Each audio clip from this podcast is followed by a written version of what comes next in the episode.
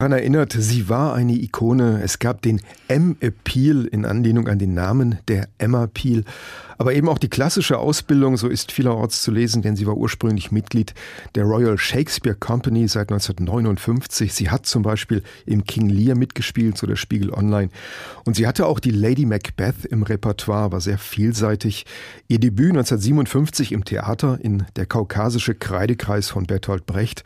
Dann natürlich die große Rolle in den Avengers, Deutsch eben mit Schirm, Charme und Melone. Und es das heißt, mit ihrem unglaublichen Repertoire an Fähigkeiten war sie auch ein Indiz für die Extrakilometer, so schreibt Bert Rebhandel in der FAZ, die Frauen auf dem Weg zur Gleichberechtigung bis heute abverlangt werden. Und sie war mit ihren Kampfmethoden auch eine Vorkämpferin des Minirocks, weil, so wird das erklärt, der gewissen Schlägen und Tritten erst die notwendige Freiheit erlaubt. Also viele Geschichten, die hier erzählt werden.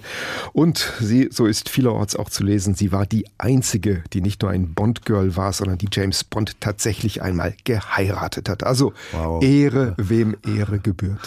Ein Unikat, die Diana Rick. Daran schließt ein weiteres Thema an, die Krise und das Filmgeschäft. Auch das ein Dauerbrenner in der Presse in Corona-Zeiten. Was gibt es da Neues?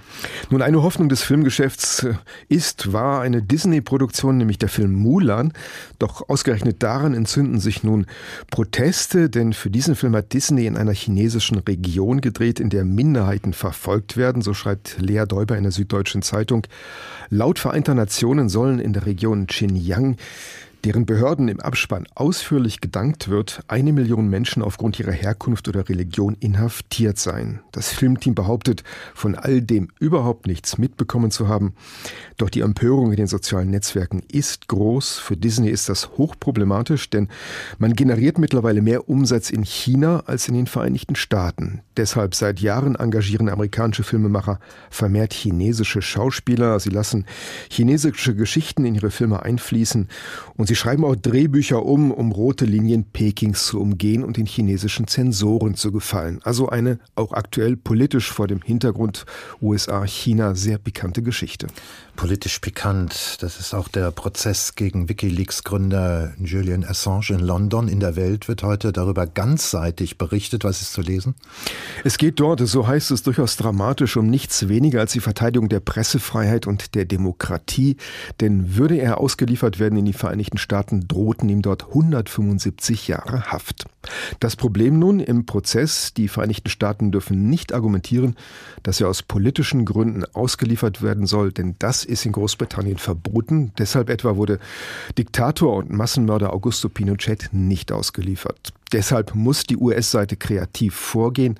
Da wird dann zum Beispiel behauptet, Assange habe Edward Snowden zur Flucht verholfen. Beobachter seien sich einig, so schreibt die Welt, dass die Beweislage der Anklage ziemlich dünn ist. Snowden selbst nannte den Prozess eine kafkaeske Farce, wofür in der Tat so einige spricht, wenn man diesen Artikel liest. So erklärte die amerikanische Seite, dass sie Assange nicht für einen Journalisten hält und musste sich dann von der Verteidigung erklären lassen, dass es nicht Sache der Regierung sei, über die Berufsbezeichnung von Assange zu entscheiden. Zwischen drei und vier Wochen könnte der Prozess noch dauern. Und es könnte vielleicht nicht das letzte Kafkaeske Detail gewesen sein. Und zum Schluss, Mario, lassen wir noch einmal den an dieser Stelle gern und häufig zitierten Glossisten Hans Zipper zu Wort kommen. Er hat ja dann jedenfalls bei uns nicht mehr so oft die Möglichkeit. Was hat er sich denn heute ausgedacht? Tja, er ist ja oft ein Garant für einen schönen Abschluss und auch die Gewähr, lachend in den Tag zu gehen. So auch heute in der Welt seine Glosse. Er kommentiert die Ankunft der afrikanischen Schweinepest in Deutschland mit den Worten, endlich mal was anderes als dieses ewige Corona. Und er sagt, glücklicherweise könnte die Krankheit, könne die Krankheit nicht auf den Menschen übertragen werden.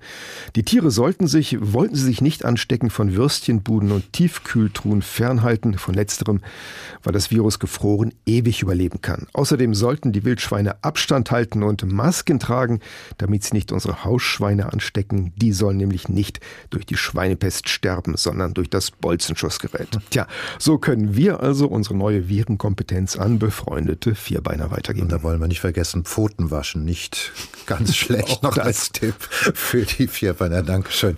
Mario Scala für die Kulturpresseschau von heute, Freitag, dem 11.09. Auch diese Presseschau ist noch einmal als Podcast in Bälde erhältlich unter hr2.de. Die HR2 Kulturpresseschau. Weitere Kulturthemen auf hr2.de.